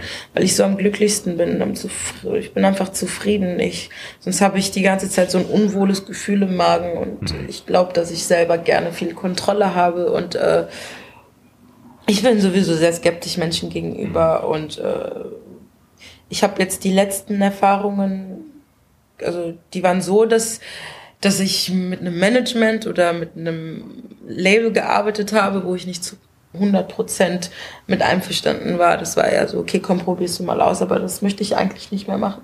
Ich möchte ab jetzt nur noch mit Leuten arbeiten, wo ich sage so, ja, das fühlt sich gut an. Und wenn ich nur ein kleines Gefühl habe, was mir sagt, so, hm, vielleicht nicht, dann lasse ich's. Also du bist 100% independent, kann man wirklich sagen, im genau. wahrsten Sinne des Wortes. Ne? Genau. Ich meine, das ist tatsächlich auch immer so eine Sache, die dann, äh, ja, also ich habe, wie gesagt, beim letzten Interview mit einem Künstler eben auch zusammengesprochen, der dann auch so Mädchen für alles ist, ne? weil du kümmerst dich ja nicht nur um deine Musik, sondern wenn du independent bist, genau wie du gerade sagtest, musst du dich um die Promo kümmern. Du musst um dein Booking musst du Booking dich kümmern. kümmern ich ne? habe Leute, die mir, also ich habe jemanden, der mir da hilft, aber ich mache immer noch sehr viel selber wie gesagt, ich plane jetzt mein Album. Ich habe Lust, ein Album zu schreiben. Wann ich es veröffentliche, pf, wer weiß, aber ich werde bald ein Album veröffentlichen. Mhm. Also du hast schon ein paar Tracks wahrscheinlich jetzt irgendwie fertig geschrieben. Ich habe einige Tracks und so. Ne? Einige jetzt Tracks. In der, okay. So und ähm, ich werde aber noch einige schreiben. Es hört ja nie auf. Mhm. Und äh, genau, wir gehen jetzt in Planung und mal gucken. Spielst du eigentlich auch Sachen an? Ich habe mal ein Video von dir gesehen, wo du Bass gespielt hast. Da habe ich mir gedacht, ja, du bist ja, bist ja musikalisch auch ja, sehr multi-instrumental. Ich werde mir meine Instrumente wiederholen ja. und dann werde ich auch äh, wieder anfangen, ein bisschen Bass zu spielen. Also ich bin, ich kann jetzt nicht spielen, würde ich nicht behaupten. Ich kann mich nur begleiten. Mhm. Und ähm, genau, und wenn ich die Sachen da habe, dann klimper ich da auch mal rum und äh, oder singe meine Songs und begleite mich und und dann ich bin sehr musikalisch und ich sollte eigentlich Instrumentenunterricht nehmen, also Gitarrenunterricht, Bassunterricht. Was hindert dich daran? Ist das dann so Zeit oder ist das ein bisschen Bequemlichkeit, dass man sagt, so, ach, Unterricht ist, ist, ja langweilig irgendwie so? Ja, nicht mal Unterricht ist langweilig, sondern einfach machen. So. Aber jetzt ja. habe ich die Möglichkeit, jetzt habe ich die Zeit, jetzt habe ich den Raum, jetzt habe ich alles, was ich brauche und die Motivation und ich werde. ich werde. Du wirst loslegen jetzt. Ich werde. Was ist denn für dich generell so eine, ähm, wenn man das so sagen kann, Definition überhaupt von Erfolg? Oder was, was, was fühlt sich für dich erfolgreich an? Also wo sagst du, oder Zufriedenheit auch mit dem, was du machst? Also, ich würde sagen, dass ich, mein größter Wunsch war nicht Nummer eins in den Charts zu sein, Mhm. So klar, es ist natürlich auch ein Ziel, was wo man denkt so, ja, nice, aber mein allergrößter Wunsch, mein erster, erster, der eine Wunsch war es, auf einer Bühne zu stehen und zu performen und meine eigenen Songs zu performen, meine eigenen Choreos, meine eigenen Kostüme oder meine eigenen überlegten Outfits anzuziehen mhm. und das mache ich gerade. Somit habe ich mir den größten Traum erfüllt. Ich stehe auf einer Bühne mhm. und performe so und freue mich, wenn es immer mehr Menschen werden bist du da sofort im Flow, wenn du auf der Bühne stehst? Oder bist du so jemand, der erstmal so ein bisschen Lampenfieber hat und nee, also, drauf, bis der auftaucht? Es ist unterschiedlich. Manchmal denke ich kurz drüber nach, dass ich nervös bin und dann heißt es, ich bin nervös, ich bin nervös. Aber sobald die Musik losgeht, ich starte, ist alles vergessen und ich bin in meinem Mut, in meinem Vibe. Wann hast du dir eigentlich überlegt, also beziehungsweise ist das von Anfang an für dich auch klar gewesen, dass du nicht unter einem Synonym oder so auftrittst? Oder ähm, Synonymnamen? ja, dass du zum Beispiel irgendwie sagst, ich bin keine Ahnung, wie auch immer, weiß ich nicht. Also, das kann ich ja so mal mitgeben. Äh, mein Name ist Leila Akini. L- Akini ist mein Vorname, also mein erster Name, mein Geburtsname.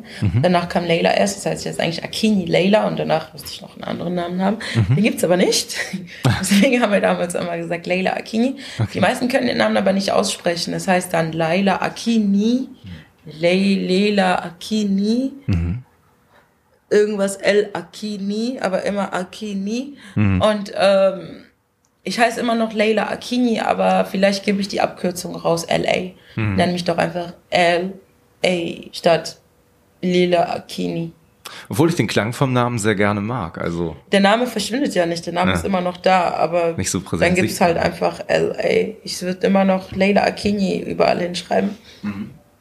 Layla heißt, glaube ich, auch sowas wie die Nacht oder Ja, so. die ne? dunkle Nacht, genau, und, Mor und Akini heißt Morgenkind. Bist du, bist du Nacht oder bist du ein Morgenmensch? Beides. Ja? Ich bin morgen, also Echt? ja, deswegen auch. Ich bin, äh, ich glaube, das hört man auch in meiner Musik raus. Ich bin sehr düster in der Musik, aber auch sehr fröhlich, so oder sehr positiv, Mhm. sage ich mal.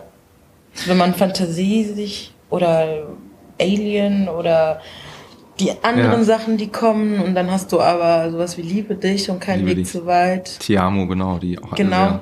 So, ich habe die, sind. es gibt die Layla-Seite wirklich, die ist sehr düster und dann gibt es die Akini-Seite. Das Morgenkind.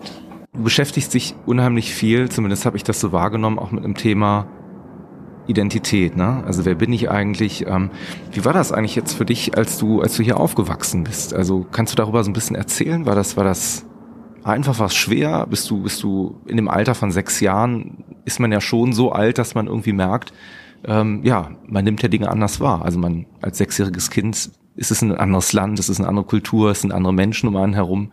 Wie war das für dich? Also es gibt ja unterschiedliche Menschen. Es gibt Menschen, die nehmen Sachen hin, so wie sie sind. Dann gibt es Menschen, die rebellieren noch mal ganz viel. Und ich war eher so ein Kind, das Sachen einfach hinnimmt.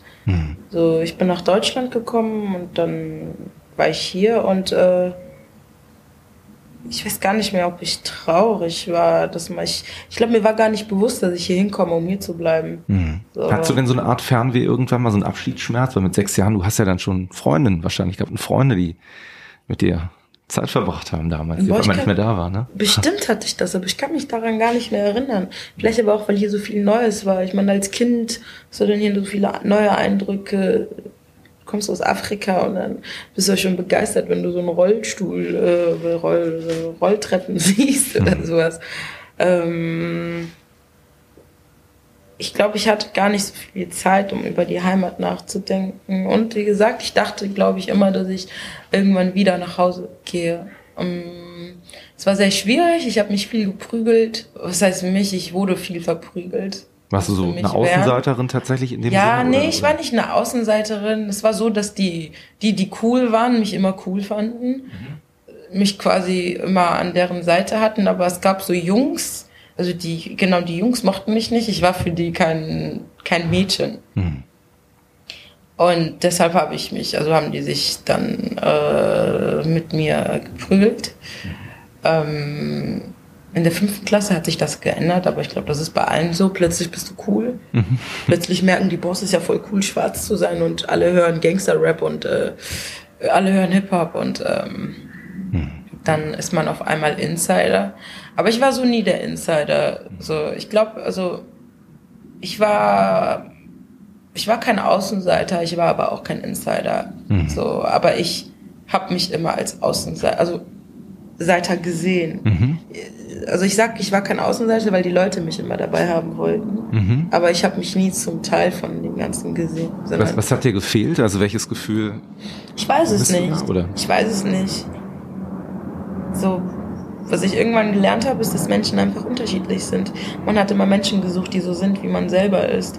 Und ähm, ich bin halt in Kenia geboren und habe da einen Teil meines Lebens verbracht und weiß nicht, bei uns ist, sind so, so Prinzip so teilen oder Hilfsbereitschaft, das hat nochmal, glaube ich, einen ganz anderen Wert, ganz andere Bedeutung. Mhm. Oder wenn jemand nichts hat oder wie auch immer, wie man mit Dingen umgeht. Und also man lernt es einfach nochmal anders, aber weil die Lebensumstände einfach anders sind. Mhm. So, weil man auch einfach nichts hat. Mhm. Und ähm, hier in Europa ist es halt anders. Und ich wurde halt damit konfrontiert und musste irgendwie damit umgehen. Und ich glaube, dass ich deshalb einfach mich nie gefunden habe, wirklich, oder immer nur sehr schwer oder immer nur ganz wenig Menschen gefunden habe, mit denen ich zurechtkomme. Und dann kommt aber auch das Problem, dass ich ähm, von zu Hause nie gelernt habe, zu sprechen, also mich auszusprechen. Mhm. So, dass ich durfte nie sagen, was mich stört und ähm, und das trägt sich dann mit, natürlich. Das entwickelt, man entwickelt sich, aber das sind so Eigenschaften, die man mitnimmt, dass man immer ein Problem damit hat, zu sagen, was einen stört. Das heißt, man zieht sich dann zurück, sagt hm. gar nichts, aber das äh, belastet einen trotzdem. Genau, das belastet und das macht das, das löst das Problem ja nicht. Mhm. Ja, man braucht ja irgendwie auch manchmal, muss es rauslassen. Muss genau, es das heißt, wenn du einen Menschen vor dir hast, der irgendwas macht, was dir nicht passt, dann solltest du das aussprechen. Und ich habe sehr lange einfach nie was gesagt und das einfach immer hingenommen und äh, das sind so Dinge, die ich einfach mhm. lernen muss. Und dann wurde musste. Musik so ein bisschen wahrscheinlich auch, du hast es selber mal so genannt, deine Therapie, ne? wo du ja, wahrscheinlich genau. viele oder Dinge ist, einfach in Wort ist oder ist auch immer Therapie? noch, mhm. ist meine Therapie. Ich bin auch sehr emotional und merke auch immer, wenn ich, ich kann eigentlich jeder immer weinen, auch wenn ich meine Musik höre und mich einfach kurz hineinsteige. Deswegen muss ich auf der Bühne immer aufpassen, wenn ich Nyumbani oder Kein Weg zu weit, Liebe verbreiten, hm. egal was singe, ich darf nie drüber nachdenken, warum ich den Song geschrieben habe, sondern ich muss ihn einfach performen. Aber ich ja. darf nie kurz, also während ich den performe, kurz ja. denken, okay, Lena, jetzt musst du kurz Gefühl. das ist manchmal gar nicht so einfach, kann ich mir vorstellen, oder? Je nachdem, welchem Umstand oder in nee, welcher Situation du irgendwo nee, auftrittst, das so zu bekämpfen dann irgendwie, dass du da wirklich so, ja, ich sag jetzt mal wirklich die reine Performerin bist, oder? Mm. Nee, ist schwierig. Hm. Das verstehe ich ganz gut, auf jeden Fall. Also tatsächlich muss ich dir ganz ehrlich sagen, also für mich ist ja mein, mein kleiner Podcast auf irgendeine Art und Weise auch manchmal so ein bisschen sowas wie so eine Selbsttherapie, ne? weil ich das einfach immer sehr schön und spannend finde. Ähm, mit Leuten mich zu unterhalten. Also es ist ja eine sehr intensive Unterhaltung, wenn man so eine Stunde oder so mhm. zusammensitzt. In unserem Fall, wir kennen uns jetzt wirklich so gut wie gar nicht. Mhm. Ne? Also man lernt sich dann auch ein bisschen kennen, man guckt auch, wie ticken die Leute und so. Ähm, ich bin aber auch manchmal sehr froh, deswegen kenne ich auch diese Einsamkeit ganz gut, wenn man so ein bisschen froh äh, weg ist von, von, vom Menschen und wieder bei sich selber so ein mhm. bisschen ist. Und ich brauche auch eigentlich diese beiden Pole, weil ähm, ja, also irgendwie, ich glaube, zu viel unter Leuten sein, da wird mir die Decke auf den Kopf fallen, weißt mhm. du, aber ähm, zu sehr einsam zu machen, deswegen, das verstehe ich auch, wenn man dann manchmal so Momente hat, wo man einfach so eine innere Traurigkeit oder so hat, ne, dann ist man auch froh, wenn man eine Gemeinschaft von Menschen ist, die einen wieder auffangen mhm. oder so ein mhm. bisschen aufbauen und ähm, ja, ich glaube auch tatsächlich, das ist ein Phänomen, aber der da, da sind sehr viele Künstler, die sich mit sowas beschäftigen, ja. weißt du, die so genau diese beiden Welten so ein bisschen hin und her pendeln und das manchmal auch gar nicht selber steuern können mhm. und dann mhm. überkommt es einen emotional und so. Ähm, ja, gibt es denn jetzt für dich eigentlich noch so musikalische oder, oder menschliche Vorbilder, wo du sagst, da, da orientiert man sich noch so ein bisschen dran oder die hat man sich vielleicht mal als Ersatz gesucht? Mhm. Oder die dich auf irgendeine Art und Weise beeinflusst haben, dein Leben, in eine positive Richtung? Ja, der Gospelchor, mhm. die Kirche hat mich in eine positive Richtung beeinflusst, so, weil der hat mir auch ungefähr beigebracht, wie ich meine Musik machen kann. Ich wusste lange nicht, worüber ich schreiben soll. So, ich wollte nicht nur Battle Rap machen. So, und dann dachte ich immer, hey, du kannst doch evangelisieren, beziehungsweise Gospel auch irgendwie in deine Musik mit einbauen, Liebe verbreiten. Ähm, Genau, ich habe eigentlich das Evangelisieren mit Liebe verbreiten übersetzt. Mhm. Quasi somit, wenn man Evangelisieren sagt, dann ist es wieder anders, als wenn man Liebe verbreiten sagt. Mhm. Verstehst du, was ich meine? Weil wenn das ich eine hört sich für mich so ein bisschen, ein bisschen kirchlicher an und das andere hört sich so ein bisschen äh, greifbarer an. Also ich muss genau, ich habe es ne? nämlich extra so gemacht, ja. damit es für die Menschen greifbar ist. Also ich sage Liebe verbreiten. Evangelisieren, Evangelisieren, ich sage ich, ich sag jetzt nehmen wir nur das Wort, mhm. ich evangelisieren sagen würde, dann würde niemand, niemand einer sagen, ja, aber du wolltest auch Liebe verbreiten. Mhm. Also verstehst du? Evangelisieren hat aber für mich, vielleicht auch für andere, ist, eher so einen negativen Touch an vielen Stellen, weil das ein bisschen so ein Aufoktroyieren wahrscheinlich, ist. So, wahrscheinlich so hat das so einen negativen Touch, aber warum? Evangelisieren heißt ja eigentlich nur berichten, mhm. das Wort weitergeben. Das heißt evangelisieren. Das heißt ja nicht jemanden knechten und zwingen, in die Kirche zu gehen oder sowas, sondern ich berichte dir, ich evangelisiere, ich erzähle dir von dem, was ich weiß und vielleicht hast du dann auch Lust, das kennenzulernen oder auch nicht. So, und ähm, ich habe es aber damals übersetzt und habe gesagt, ich sage Liebe verbreiten. Mhm. So und wie, wie gesagt, du sagst ja evangelisieren, ist eher negativ. Und ich sag, wenn ich evangelisieren zum Beispiel gesagt hätte, dann wäre es einfacher für mich, weil dann könnte niemand sagen, weil Liebe verbreiten ist halt sehr schwierig. Verstehst du, was mhm. ich meine? Mhm. So, das, was ich mache, ist evangelisieren. Das heißt, jemand, der evangelisiert, geht natürlich hin und sagt so, ey, was macht ihr da? Das könnt ihr nicht machen. So und so und so und so, so, so, so und so steht's geschrieben. So, ich gehe aber nicht hin und sage, so und so und so ist geschrieben. Also, Mhm. Ich will das gar nicht vermischen alles, sondern mhm. ich habe mich davon entfernt. Nichts mhm. steht, also steht zwar, alles steht geschrieben, aber wir sind nicht da, sondern mhm. ich versuche dir zu folgen, ja. Aber verbreiten. ja, ja.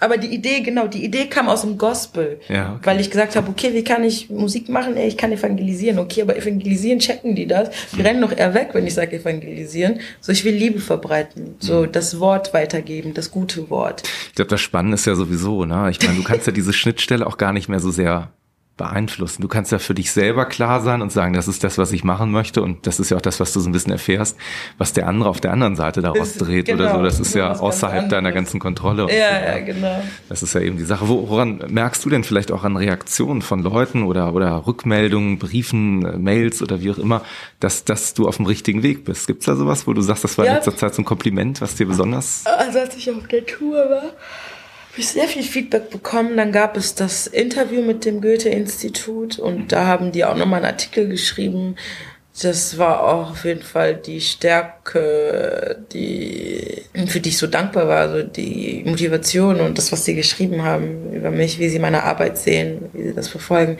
Ich habe Briefe von Schulklassen bekommen, mhm. so, die auf Deutsch, also italienische und französische Kids, die dann auf Deutsch mir geschrieben haben. Ich habe sehr viele Nachrichten über Instagram bekommen, mhm. über Facebook, so, wenn ich auf wie gesagt, auf Konzerten auch. Mhm. So, manchmal passiert es auch, dass mich jemand erkennt und sagt, hey, du bist doch Leila Hakim. Mhm. Ja, bin ich. so, und ähm, ja. Und die Leute um mich herum auch, meine Familie, also meine Familie sind meine Freunde, mhm. meine engsten Leute. Wie ist es denn grundsätzlich? Also ich weiß, dass du deinen dein Papa, glaube ich, nie kennengelernt hast. Ne? Mhm. Ähm, Du hast eben viel von deiner Tante erzählt, aber auch von deiner Mutter, die dich sehr inspiriert hat. Ähm, nehmen die deine, deine Karriere wahr? Also was du so machst? Wie, wie, wie ja, meine Tante, Joanita, definitiv. Sie ist sehr stolz auf mich. Ähm, meine Mutter nimmt es auch was, auch sehr stolz auf mich. Ähm, doch, also meine Mutter kann mich gerade nicht so unterstützen. Mhm. Die lebt nämlich nicht in Köln mhm. und außerhalb von Köln. Mhm. So, aber meine Tante wenn sie da ist und mir helfen kann mit etwas, dann ist sie definitiv da. Waren die schon auf Konzerten von dir? Wahrscheinlich, klar. Ja, natürlich. Die auf der Bühne gesehen. Ich meine, das ist auch ein gutes Gefühl. Wie, wie ist das für dich, wenn deine Eltern äh, im Publikum sind oder deine, deine, deine Familie im Publikum ist? Ist das eine besondere Anspannung oder ist dir nee, das? Äh also ich finde es nicht mal schlimm, wenn die nicht da sind, weil die kennen mich, die kennen meine Musik. Mhm. Und äh, ich sage immer, da sind genug andere Leute, die die Message auch brauchen oder auch hören sollten. Und deswegen ist nicht schlimm, wenn ihr heute nicht könnt oder kommt.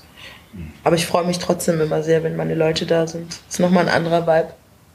Auf jeden Fall. Also ich würde ganz gerne mit dir nochmal vielleicht über eine Sache sprechen, die ich äh, auch sehr, sehr wichtig finde, weil du jemand bist, der an verschiedensten Stellen, also du hast zum Beispiel jetzt auch äh, bei so einer Veranstaltung mitgemacht, die nennt sich äh, Rapper lesen Rapper. Rapper ne? mhm. Und äh, du bist ja auch grundsätzlich jemand, der, hat, hatten wir eben auch schon mal kurz drüber gesprochen, über die Themen äh, Vorurteile, Stereotypen, mhm. äh, sehr offensiv damit umgeht. Ne? Ähm, was ist das Erste, worauf du bei einem Menschen achtest, wenn du jemanden triffst oder vielleicht auch noch nicht kennst? Was, was das nimmst du wahr? Was ist dir da wichtig? Ähm, ich bin sehr lange sehr oberflächlich gewesen. Dachte ich sei es nicht. Aber war es gerade dann immer, wenn ich dachte, ich sei es nicht. Wie hat sich das geäußert oder was, was, was meinst du mit Oberflächlichkeit? Ja, weiß nicht. Also man hat Leute sehr schnell bewertet oder man hat nicht genauer hingeschaut. Was ich gelernt habe, ist, äh, Menschen genau in die Augen zu gucken, tief in die Augen zu gucken. Dann, das verrät mir sehr viel. Okay, siehst du, wenn du mir in die Augen schaust? Ich habe jetzt gerade in meinen Zettel geschaut. Sag ich dir nicht. nee, also für mich dann einfach auch äh, Und dann, äh, man sagt ja immer, auch wie bei, einer, in, bei einem Pärchen, das sich kennenlernt. Das erste ist, also wo, was ich sage, das erste ist das Aussehen, mhm. das allererste. Aber das, was zählt, Wichtige ist der Charakter des Menschen, wie man miteinander zurechtkommt, klarkommt. So, und ähm, Aber man kann sich ja auch verstellen, ne? Das ist natürlich genauso die Sache. Ne? Deswegen genau, was du auch sagst, Empathie, ne? die Kunst, sich in jemanden hereinzufühlen und so, ne? das ist ja klar. So, man täuscht sich oft genug, aber ich glaube, die Erfahrung macht ja auch jeder von uns, ne? dass man jemanden irgendwie so oder so wahrnimmt und mhm. dann merkt man, das ist alles ganz anders. Ich meine, du hättest dich wahrscheinlich auch nicht, du hast eben gesagt, äh, du hast mit deinem Label so ein bisschen Probleme oder so, ne? Mhm. Hätte man das vorher alles gewusst, ne? dann klar. Ja, ne? genau. Also, aber da kann ich ja sagen, ich hatte das Gefühl schon vorher, dass es vielleicht nicht so gut ist. Mhm. Und das hat sich dann im Nachhinein bestätigt. Ist das dann noch für dich so ein Signal gewesen, in Zukunft wirklich noch stärker auf dein erstes Bauchgefühl zu hören? Und wenn du so ja, merkst, da, da klappt was nicht, dann. Ja. Okay. Auf jeden Fall, weil es mir schon so oft passiert ist. Würdest du eigentlich von dir selber sagen, dass du, eine, dass du eine Idealistin auch bist? Also, dass du so eine Art Ideal hast? Ähm, also jetzt nicht nur von Menschen, sondern grundsätzlich von der Weltanschauung, wie alles sein müsste oder dergleichen. Mm, wahrscheinlich. ich glaube schon.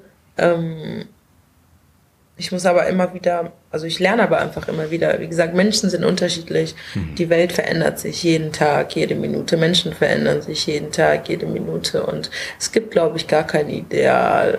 Also mhm. es ist, es ist, es ist. Mhm.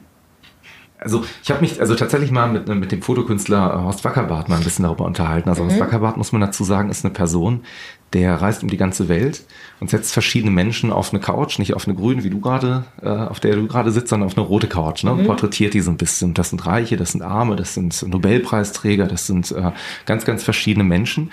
Und der hat halt sehr, sehr intensiv mal rausgearbeitet, dass es äh, sehr viel gibt eigentlich, wenn man so mit Menschen sich unterhält, dass es mehr gibt, was uns verbindet, als mhm. es Dinge gibt, die uns trennen. Mhm. Und ähm, das fand ich eigentlich ganz schön. Und ich habe ähm, ja, das stimmt. Das das ist ein schöner Satz, weil ich wollte gerade eben sagen, äh, als du gesagt hast, ich habe viele Menschen getroffen. Ja, bin ich. Und ich habe festgestellt, dass wir Menschen so sehr viel Ähnlichkeit haben. Mhm. Überall. Es gibt einen schönen, schönen Satz, den habe ich neulich mal gehört. Ähm, ich war auf so einem Vortrag gewesen, ähm, da war jemand, ich hoffe, ich spreche ihn einigermaßen richtig aus, der heißt Neil Harrison. Und der ist, äh, der ist der erste menschliche Cyborg. Also ähm, der hat so eine kleine Antenne, der ist eigentlich farbenblind. Mhm. Und mit dieser kleinen Antenne kann er so ein bisschen sehen, wie die Welt aussieht. Und er hat eine Sache gesagt, ne? Also der hat so ein bisschen, macht auch ganz interessante Musik und so damit, weil jede Farbe hat halt einen Ton, ne? Und so kann mhm. er dann halt auch verschiedene Klangcollagen und so machen. Und das ist leider durch Donald Trump jetzt ein bisschen kaputt. Äh, du weißt gleich, worauf ich hinaus will, aber der hat irgendwann gesagt, eigentlich sind alle Menschen orange. Also es gibt, also so nimmt er sie wahr, weil er keine Farben natürlich sieht und mhm. er sagt, es gibt ein dunkelorange, es gibt ein helleres Orange, aber eigentlich ist alles orange. Na so, und ich meine, gut, Donald Trump ist ja jetzt als der orangefarbene Mann irgendwie bekannt geworden, deswegen ist dieses Beispiel für mich in meinem Kopf leider so ein bisschen kaputt. Aber ähm, das fand ich eigentlich auch einen ganz, ganz schönen Satz. Ne? Ja, ich meine, vielleicht, ich glaube, das Ding das ist ja eine Maschine, oder? Ähm, es, ist, es ist ein Mensch, es ist ein richtiger Mensch, aber der hat in seinem Kopf so ein Implantat. Das, aber zu. Ähm, er kann keine Farben sehen, der ist farbenblind. Ach so, und durch das Implantat? Und dieses Implantat kriegt er Töne mit in sein Gehirn und diese Töne übersetzt er in Farben. Also ich kann das jetzt ich meine, nicht nachmachen. Orange ist doch. Ähm das hört sich, das hat einen Klang für ihn. Also Töne, mhm. äh, Farben haben haben Klang. Also okay. wie wenn du eine Note spielst. Mhm keine Ahnung, ist das Orange ein besonders hoher Ton.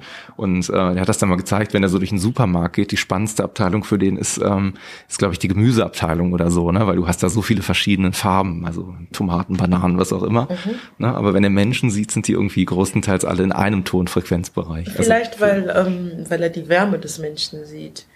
Die ist ja, man stellt Wärme ja immer sehr rötlich da mhm. und ähm, wahrscheinlich spürt er die Energie oder sieht die Energie des Menschen.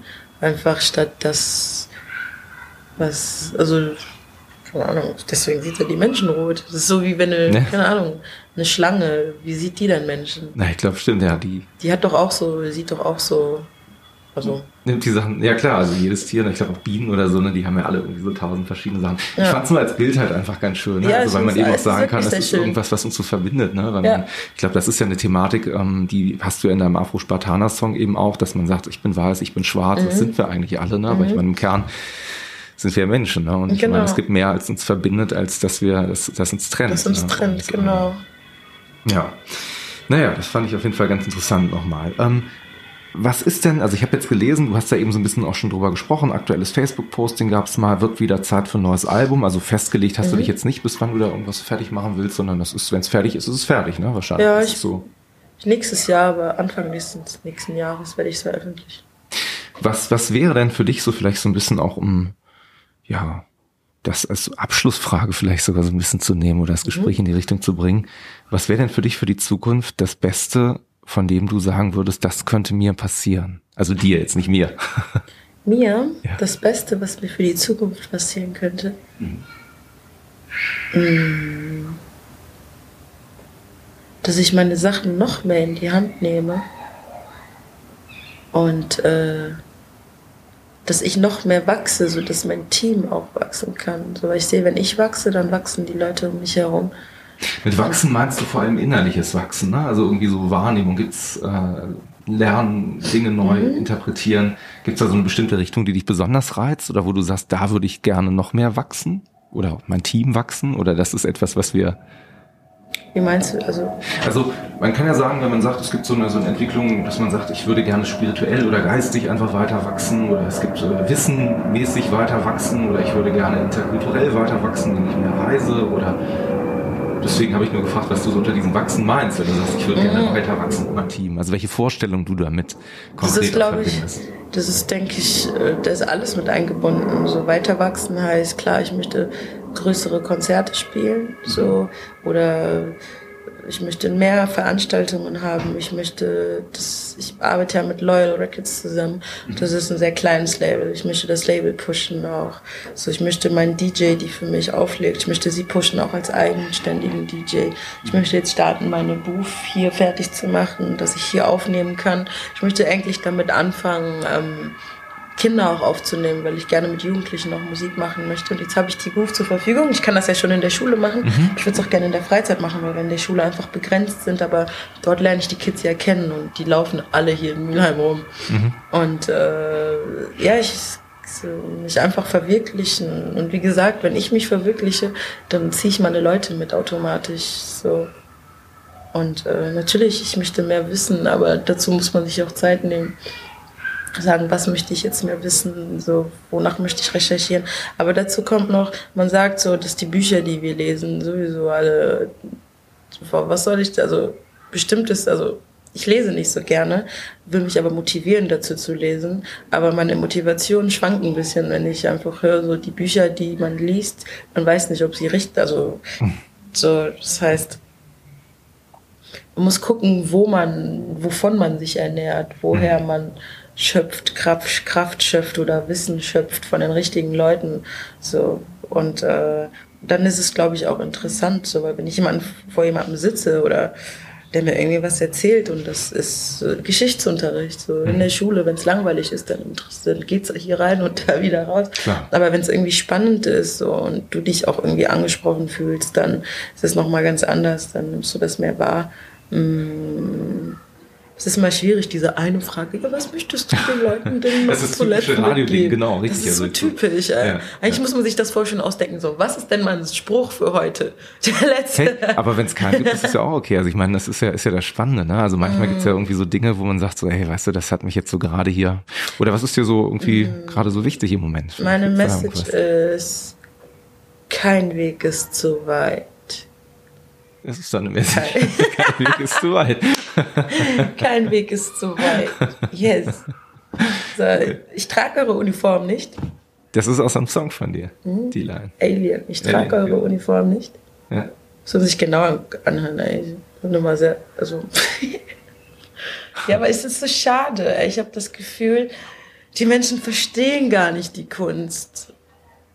Wie würdest du denn gerne, dass sie die verstehen? Also gibt es da für dich irgendwas, wo du. Ich glaube aber, dass eher das Problem ist. Nicht, dass die Leute das nicht verstehen, denn, denn die Leute, die das hören, verstehen es. Mhm. Aber ich muss noch viel weiter raus. Viele Menschen kennen mich noch gar nicht. Ich war jetzt das letzte Mal bei Weiß. Mhm. Auf der Weiß Hausparty, bin da aufgetreten und die Berlin, waren alle, ja genau ja. in Berlin, die waren alle total begeistert und total überrascht und mhm. so, hä, wie? Wer ist das denn? Und ich so, hä, wie? Leila Akini. Und dann merke ich einfach, okay, die Leute kennen mich noch gar nicht. Hm. Noch gar nicht. Und das ist schade. Eine große Welt zu erobern. Es gibt noch sehr viel zu erobern. Genau, es gibt noch sehr viel zu erobern und ich komme zu euch allen. Das ist die Message. Ich komme zu euch allen.